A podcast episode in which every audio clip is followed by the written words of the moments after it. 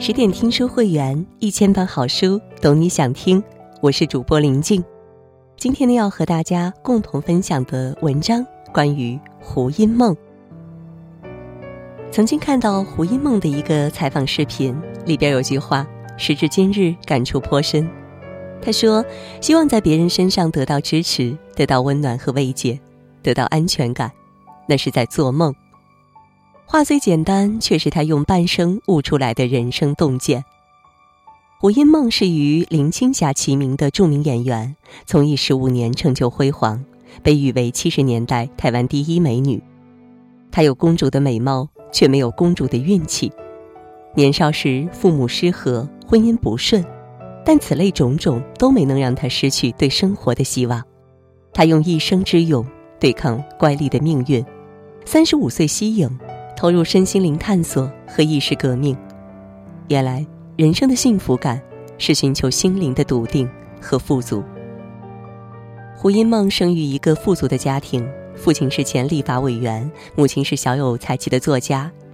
得到两位灵异人士的帮助，母亲治愈顽疾，才生下他。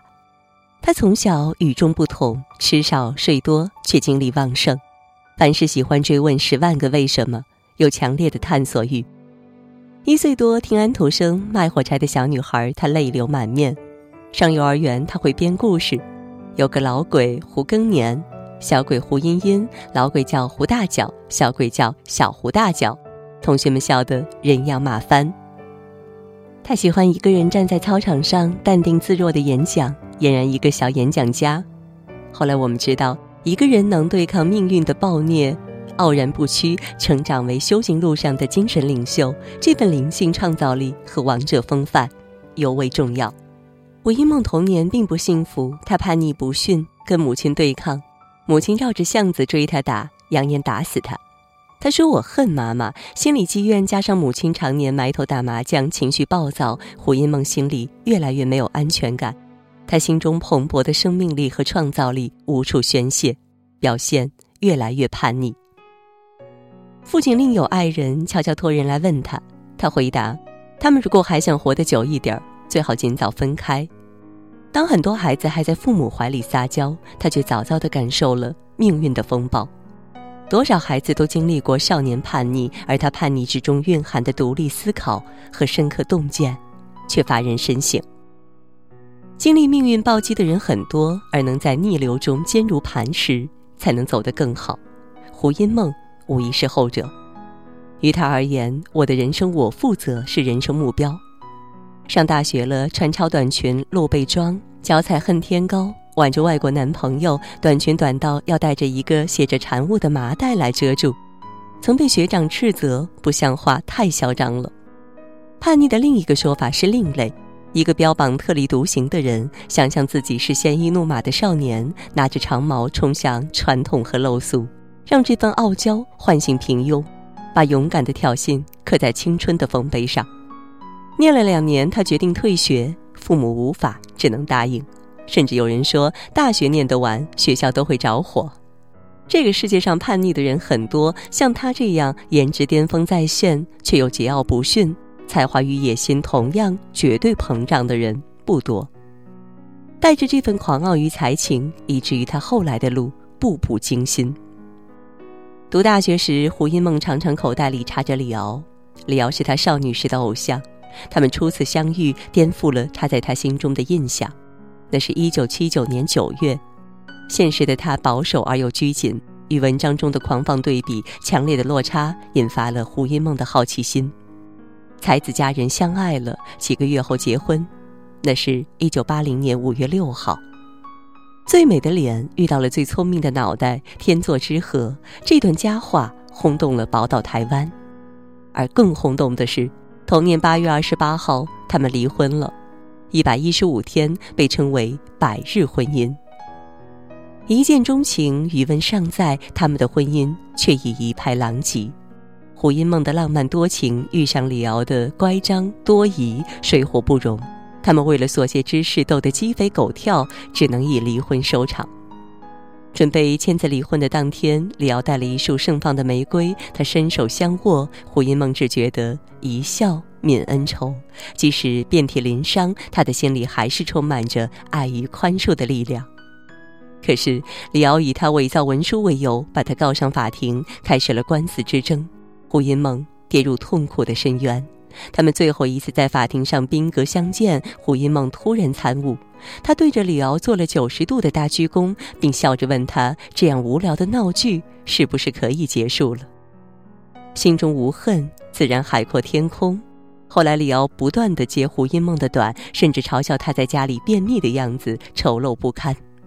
胡因梦只是淡淡的回应：“同一个屋檐下是没有真正的美人的。”这位不断拓展自我格局的奇女子，面对冤冤相报的李敖，多年后却说：“其实我最应该感恩的人是李敖。”万箭穿心终不悔，相视一笑倾，淡然以对，宽恕放下。相比李敖的报复、揭短、讽嘲，两人的境界有着天壤之别。在和李敖经历婚变和官司困扰的岁月里，他看到了人性的丑恶，深感。愤恨的巨大摧毁力，痛苦的心灵向往光明。他学习了《灵魂永生》这本书，你会与你所爱及所恨的人紧附在一起。不过，你将学习放松、放下、化解那恨，甚至你将学着创造性的运用恨，把它转为最高的目的，最后将它转变成爱。他以洞若观火的智慧找到症结，放下怨恨，转化为悲悯和爱。大开大合，卓然不群，也只有胡因梦这种智慧具足的人，才有这样的张力。我们真正的责任是觉醒，超越自我，超越身心的现象，正入身心的自性，那就是一颗圆满的佛心。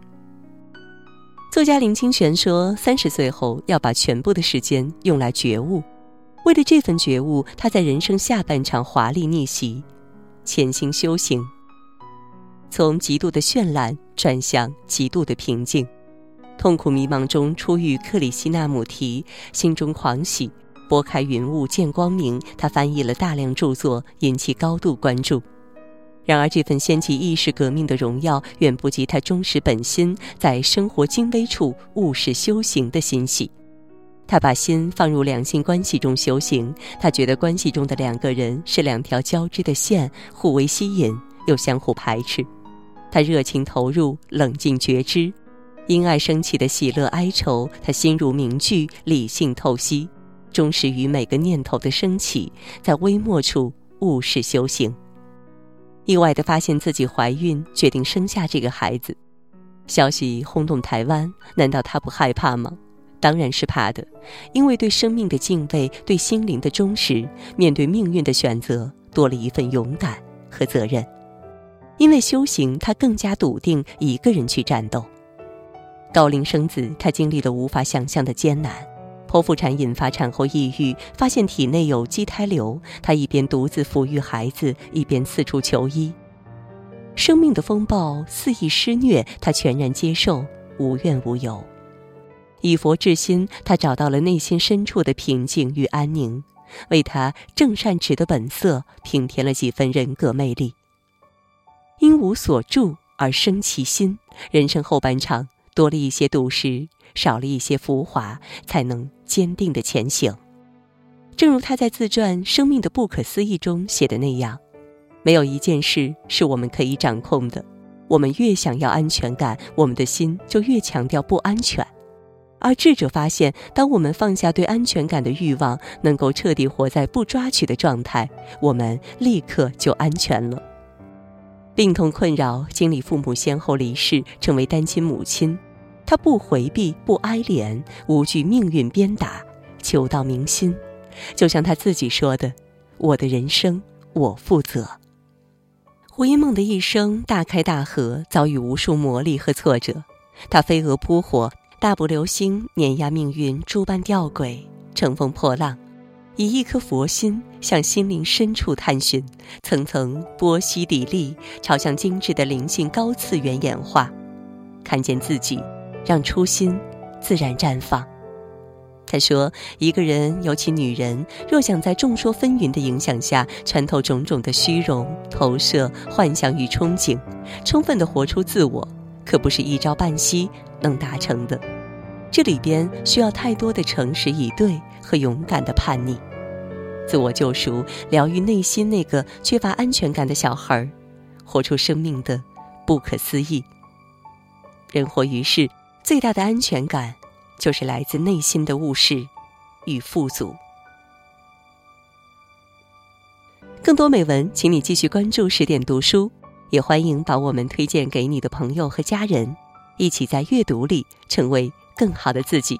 也祝各位晚安，好梦。